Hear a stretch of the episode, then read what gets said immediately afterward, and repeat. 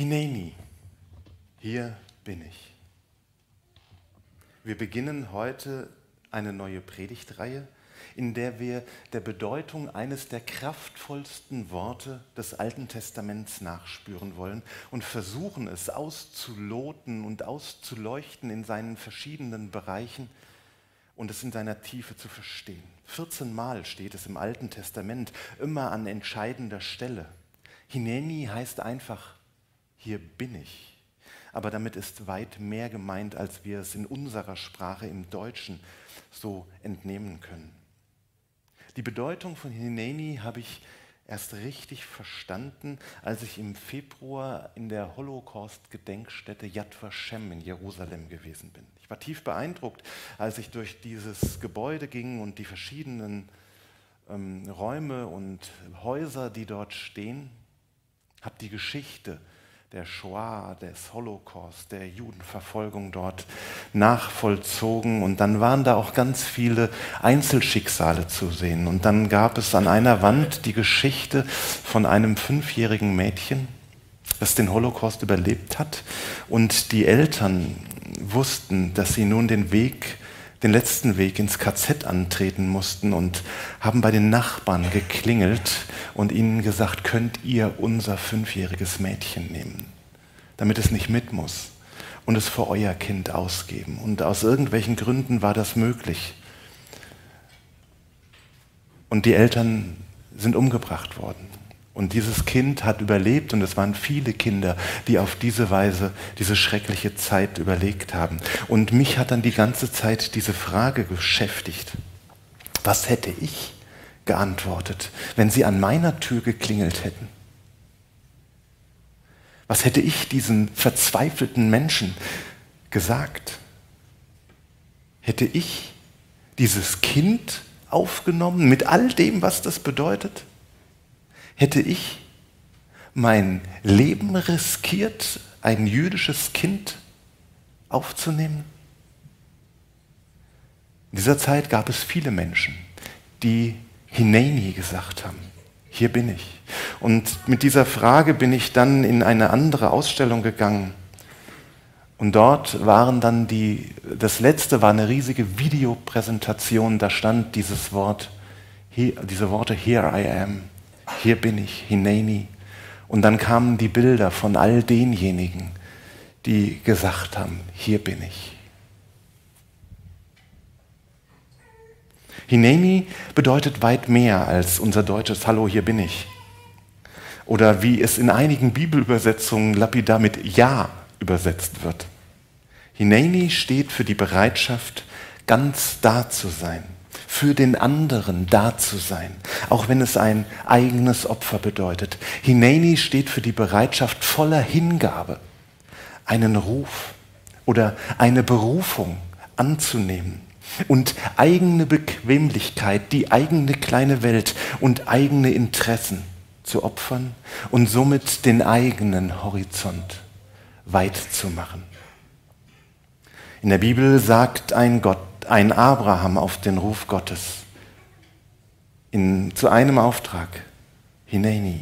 Diese Geschichte schauen wir an und dort taucht das erste Mal das Wort Hineni auf und er sagt es dreimal in unterschiedlichen Kontexten.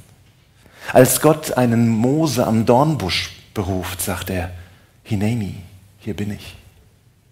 Als der kleine Samuel die Stimme Gottes im Tempel hört und das gar nicht einordnen kann, bringt ihm der Priester Eli bei, Hineni zu sagen, hier bin ich. Und als Jesaja vor dem Thron Gottes steht und Gott ruft, wen soll ich senden?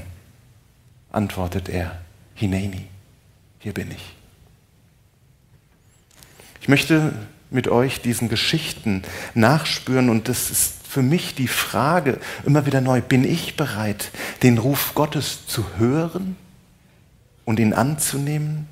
Mich in seinen Dienst für etwas Größeres stellen zu lassen, das mich und meine kleine Welt sprengt, überschreitet, bin ich bereit dafür auch den Preis zu zahlen. Heute beschäftigen wir uns mit einer Geschichte, wo das erste Mal das Wort Hineni auftaucht. Ähm, und es ist, finde ich, im Alten Testament die schwierigste Geschichte, dummerweise. Das hat mir in den letzten 14 Tagen viele Bauchschmerzen bereitet.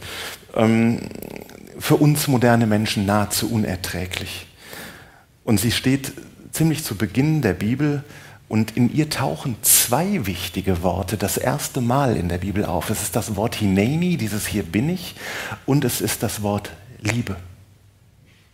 Vorher noch nicht vorgekommen. Und sie sind ganz eigenartig miteinander verknüpft. Es ist die Geschichte von der Versuchung oder Versuchung Abrahams oder sie heißt die Bindung des Isaak. Und um sie recht zu verstehen, muss ich erst die Vorgeschichte erklären oder erzählen und wir müssen ein paar Hintergrundinformationen hören. Abraham ist der Stammvater des Volkes Israel. Ganz zu Beginn der Bibel in 1. Mose 12 wird uns erzählt, dass Gott zu ihm sprach und der Herr sprach zu Abraham. Geh aus deinem Vaterland und von deiner Verwandtschaft und aus deines Vaters Haus in ein Land, das ich dir zeigen will. Und ich will dich zu einem großen Volk machen und will dich segnen und dir einen großen Namen machen. Und du sollst ein Segen sein. Abraham war 75 Jahre alt und lebte zu dieser Zeit in Ur in Chaldea. Er glaubte Gott und auf seinen Ruf hin zog er los. Und dann heißt es in Vers 4, da zog Abraham aus, wie der Herr zu ihm gesagt hatte. Und dann erzählt uns die Bibel eine abenteuerliche Lebensgeschichte, eine Reise in das Land der Verheißung, auf der wir Abraham und auch seine Beziehung zu Gott immer besser kennenlernen. Interessant ist hier in diesen ersten Versen dieses Wort geh, geh aus deinem Vaterland. Hier steht im Hebräischen etwas ganz Besonderes und zwar hier steht Lech Lecha. Lech heißt geh und Lecha heißt nochmal geh. Lech Lecha.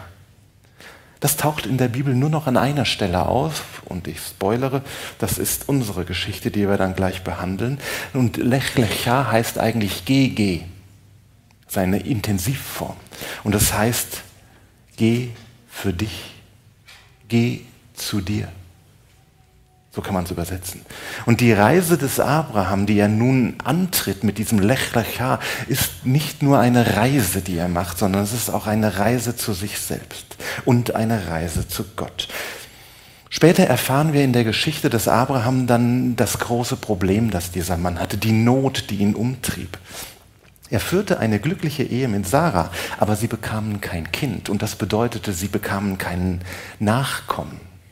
Aber Gott hatte ihm doch versprochen in dem Ruf, dass er ein großes Volk aus ihm machen will. Und als sie in fortgeschrittenem Alter war, beschlossen sie, der Sache mit dem Kind etwas nachzuhelfen. Und Sarah gab ihm ihre Magd, ihre ägyptische Magd Hagar. Hagar gebar einen Sohn, den Ismael, und ähm, das war aber nicht das Kind, das Gott dem Abraham als Nachkommen schenken wollte. Es war ja auch nicht das Kind von der Sarah. Und in hohem Alter bekam dann Sarah doch noch einen Sohn und sie nannten ihn Isaak. Es gab, wie es in Familien dann so sein muss, einen Riesenkonflikt zwischen Sarah und Hagar, der Frau und der Nebenfrau, den Kindern, dem kleinen Isaak, dem großen Ismael. Es ging hoch her und am Ende musste sich Abraham von seiner Nebenfrau Hagar und von seinem Sohn Ismael trennen und schickte sie wörtlich in die Wüste. Wahrscheinlich kommt da unser Ausdruck in die Wüste schicken her. Ihm muss das Herz geblutet haben. Gott hat sich ihrer dann angenommen. Aber in all diesen Jahren ist der Glaube des Abraham fester geworden. Er vertraut Gott vollkommen.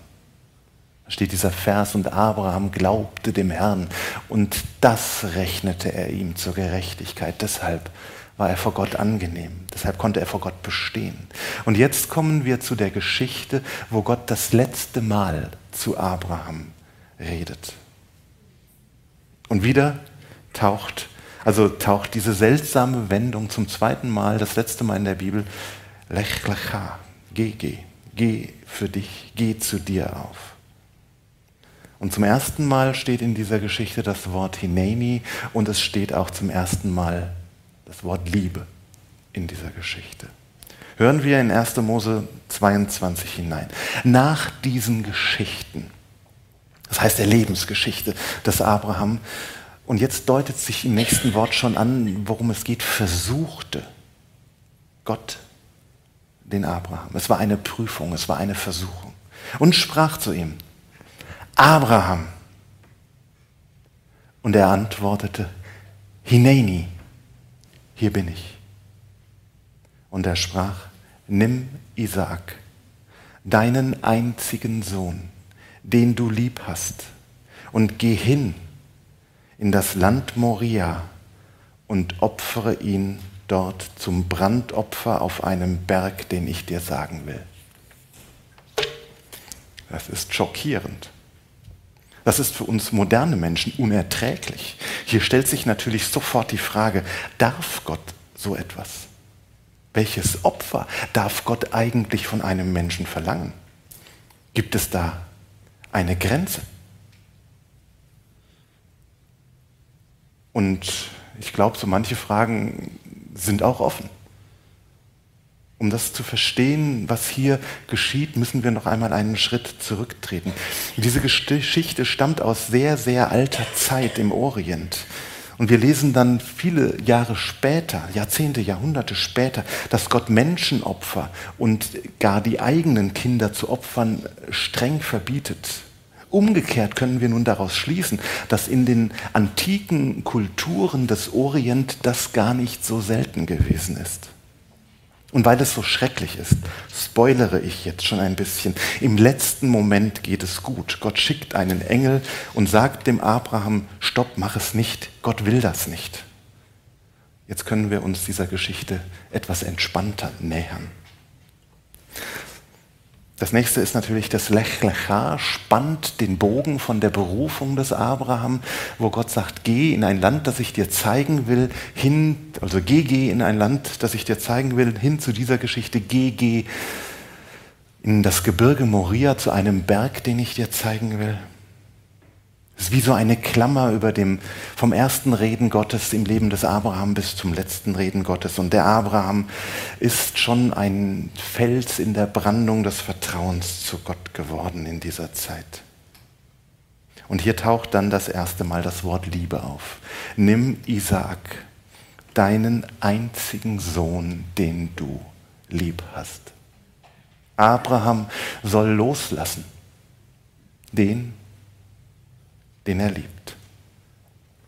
Und das nächste ist natürlich der Sohn, der Nachkomme, der Garant dafür, dass er ein großes Volk werden wird. Das Versprechen, das Gott selbst ihm gegeben hat. Er ist ja der Erbe. Wie soll ein Volk aus ihm werden, wenn er keinen Sohn hat? Wenn er Isaak verliert, verliert er seine Verheißung. Im Kern fordert Gott hier dass Abraham alles, was ihm lieb und teuer ist, loslässt. Wird er es machen? Wird er der Stimme Gottes gehorchen?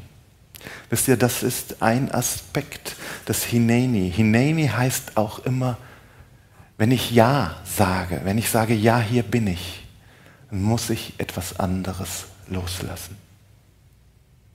Und hier steckt noch etwas drin. Manchmal Manchmal müssen wir auch einen geliebten Menschen loslassen. Und es mag sich anfühlen, wie wenn wir diesen Menschen opfern würden. Wie wenn uns das Herz herausgerissen wird. Und wir müssen trotzdem loslassen. Und das ist der Punkt bei Abraham hier. Und nun geht diese Geschichte weiter. Abraham packt seine Sachen, um zu diesem Berg Moria zu gehen. Er nimmt zwei Knechte mit sich und natürlich Isaak, seinen Sohn. Und als sie dann in der Nähe des Gebirges Moria sind, halten sie an, machen Rast und Abraham sagt zu den Knechten, ihr bleibt hier, ich gehe jetzt mit Isaak alleine weiter. Und dann heißt es, und Abraham nahm das Holz zum Brandopfer und legte es auf seinen Sohn Isaak. Er, Abraham, nahm das Feuer und das Messer in seine Hand. Und dann steht da dieser seltsame Satz, der dann nochmal kommt. Und die beiden gingen miteinander. In diesem Text hat jedes Wort eine Bedeutung. Isaak trägt das Holz wie ein Opferlamm zur Schlachtstätte und Abraham hat Messer und Feuer in der Hand.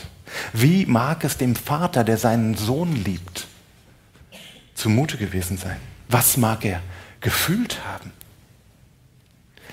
Der Isaak, der beladen mit dem Holz naiv neben ihm hergeht. Und dieser Satz, der dann so eine äh, Wichtigkeit entfaltet und die beiden gingen miteinander. Es gibt jüdische Ausleger, die sagen, sie gingen Hand in Hand. Das weist uns nun auf eine enge Beziehung zwischen Vater und Sohn hin. Und jetzt kommt das zweite Hineni. Das erste Hineni war das Hineni zu Gott. Das ist wichtig. Aber es gibt eins, das ist wie ein Gegengewicht in dieser Geschichte. Da sprach Isaak zu seinem Vater Abraham, mein Vater.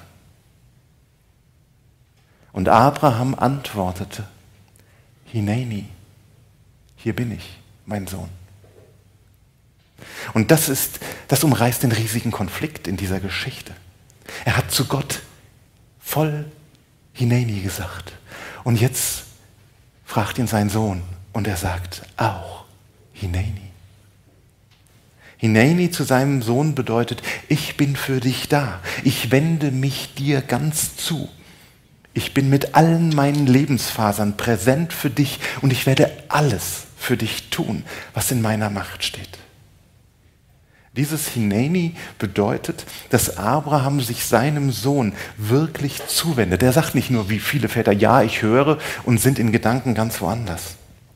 Eben bei der wichtigen Aufgabe, die sie zu tun haben. Woody Allen hat ja einmal gesagt, 80 Prozent des Erfolgs besteht darin, sich zu zeigen. Aber Hineni ist mehr, weit mehr, als sich zu zeigen. Hineni bedeutet präsent zu sein. Und Abraham ist für seinen Sohn Isaak präsent. Jetzt halten wir noch einmal an und verlangsamen das Ganze. 80 Prozent besteht darin, sich zu zeigen. So denken viele Väter, Eltern. Sie sind da, aber oft nur körperlich. Hineni bedeutet weit mehr in der Beziehung zu Menschen. Abraham ist nicht nur körperlich anwesend und im Kopf schon wo ganz anders. Und nur weil Isaak spürt, dass sein Vater sich ihm wirklich zuwendet und bereit ist, ihm wirklich zuzuhören, kann er seine tiefsten Bedenken aussprechen. Vor einiger Zeit hat mir eine Mutter geklagt, dass sie sich große Sorgen um ihre Tochter macht und sie nicht weiß, was sie tun soll, um an sie heranzukommen. Und ich habe an dieses Hineni denken müssen, über das ich so viel nachdenke. Und ich habe ihr gesagt, wende dich ihr mit deiner ganzen Aufmerksamkeit zu. Sie muss spüren, dass du ganz da bist, dass du Zeit für sie hast, dass sie dir wichtig ist, dass du nicht mit tausend anderen Dingen beschäftigt bist. Und so wird sie sich dir öffnen. Und Abraham sagt dieses mit Präsenz aufgeladene Wort Hineni. Und Isaak spürt das und äußert nun seinem Vater gegenüber sein tiefstes Bedenken. Und er sprach, der Isaak, siehe, hier ist Feuer und Holz. Wo ist aber das Schaf zum Brandopfer? Der Isaak hat gespürt, hier geht etwas schief. Hier ist etwas ganz, ganz, ganz seltsam. Hier fehlt etwas. Das Opferschaf fehlt. Und ich trage das Opferholz auf dem Rücken. und mein Vater trägt das Messer in der Hand. Und nun antwortet Abraham ihm, und das ist ganz interessant, man kann diesen Satz unterschiedlich auslegen. Wir können nicht mehr genau entscheiden. Es bleibt ein bisschen zweideutig, welche Bedeutung richtig ist. Es gibt die Auslegung und es gibt die Auslegung. In der Luther-Übersetzung steht, Abraham antwortete, mein Sohn, Gott wird sich ersehen, ein Schaf zum Brandopfer. Korrekt überheißt, übersetzt, es ist so ein bisschen eingedeutscht, muss man sagen, Gott wird sich das Schaf zum Brandopfer ersehen, mein Sohn. Wir können nicht mehr entscheiden, was da steht. Es bleibt einfach offen. Hat Abraham doppeldeutig geredet? Hat ähm, Isaak verstanden, dass er das Opfer ist? Weiß er, was bevorsteht? Umso interessanter ist der nächste Satz. Hier wiederholt sich das, was gerade schon gesagt wurde. Nachdem Abraham das gesagt hatte, und sie gingen beide miteinander. Und nun kommt die Geschichte zu ihrem für uns unerträglichen Höhepunkt. Und als sie an die Stätte kamen, die ihm Gott gesagt hatte, baute Abraham dort einen Altar und legte das Holz darauf und band seinen Sohn Isaak. Deshalb heißt die Geschichte die Bindung des Isaak. Und legte ihn auf den Altar oben auf das Holz. Und er reckte seine Hand aus und fasste das Messer, dass er seinen Sohn schlachtete. Da rief ihn der Engel des Herrn vom Himmel und sprach, Abraham, Abraham. Und er antwortete, und jetzt kommt es zum dritten Mal, Hineni, hier bin ich. Er sprach, lege deine Hand nicht an den Knaben und tu ihm nichts, denn nun weiß ich, dass du Gott fürchtest und hast deinen einzigen Sohn nicht verschont um meinetwillen. Da hob Abraham seine Augen auf und sah einen Widder hinter sich im Gestrüpp mit den Hörnern hängen und ging hin und nahm den Widder und opferte ihn zum Brandopfer an seines Sohnes statt. Es ist die einzige Stelle in der Geschichte des Abraham. Abraham wird öfters angeredet von Gott oder auch von Menschen. Es ist die einzige Stelle, wo sein Name zweimal hintereinander genannt wird. Der Engel ruft, Abraham, Abraham. In der jüdischen Auslegung wird sehr viel darüber nachgedacht, warum der Engel an dieser Stelle zweimal Abraham ruft. Musste er es? War Abraham so vertieft in seine heilige Pflicht, dass er kaum aufzuhalten war? Wo sind die Parallelen für uns?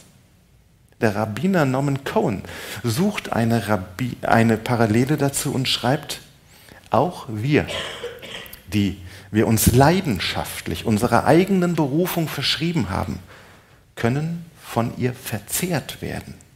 Das kann unsere Karriere, das können unsere religiösen Überzeugungen oder das kann auch einfach das Bedürfnis sein, anderen Menschen zu gefallen. Ein solch tiefes Engagement oder Bedürfnis kann uns so weit treiben, dass wir die Menschen in unserem Leben, die wir angeblich lieben und die uns lieben, völlig vergessen. Wie Abraham können auch wir die Stimmen die uns rufen, nicht hören.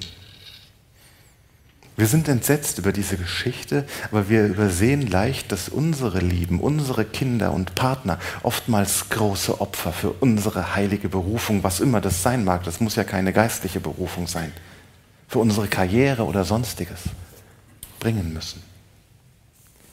Als Abraham hört, endlich, nach zweimaligem Anruf, denn weiß, dass jetzt wieder der Engel Gottes zu ihm spricht, beendet der Engel die Prüfung. Abraham darf seinen Sohn nicht anrühren.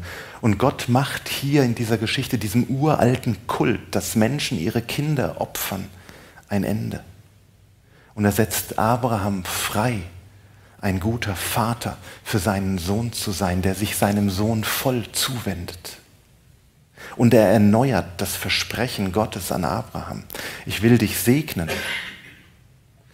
und deine Nachkommen mehren wie die Sterne am Himmel und wie den Sand am Ufer des Meeres, so sagt es der Engel dann. Hineni steht für die Bereitschaft, ganz da zu sein für den anderen, auch wenn es ein eigenes Opfer bedeutet, voller Hingabe.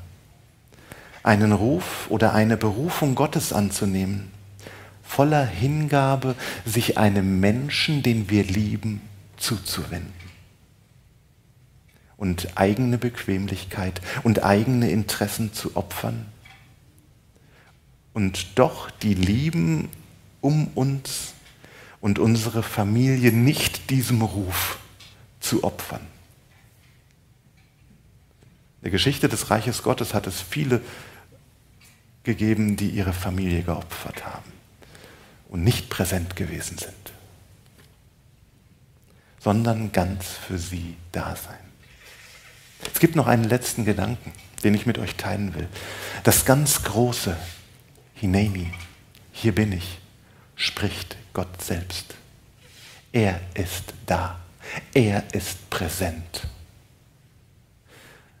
Man kann sich ja nun fragen, wo ist dieses Gebirge Moria gewesen?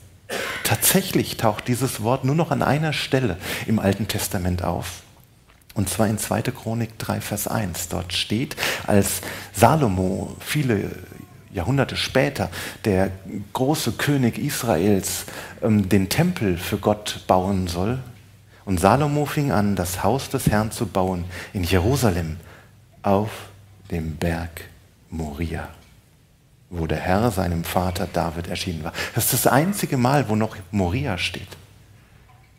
Genau auf diesem Berg Moria baut Salomo den Tempel für Gott. Da habe ich im Februar gestanden. Und nun bekommt diese Geschichte noch eine ganz neue, andere Wendung. Heute ist man sich sicher, dass einer dieser Ausläufer des Tempelbergs der Felsen ist, den man Golgatha nennt. Der Ort, wo das Kreuz Jesus stand, wo Jesus starb für die Schuld der Welt. Wisst ihr, das bedeutet das Opfer, das Gott von keinem Menschen verlangt. Auch von Abraham nicht hat er selbst gebracht, indem er seinen Sohn auf dem Berg Moria in die Hände der Menschen gab und er dort starb.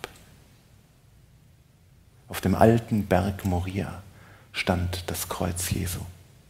Denn so sehr hat Gott die Welt geliebt, dass er seinen eingeborenen Sohn gab, auf das alle, die an ihn glauben, nicht verloren gehen, sondern das ewige Leben haben. Amen.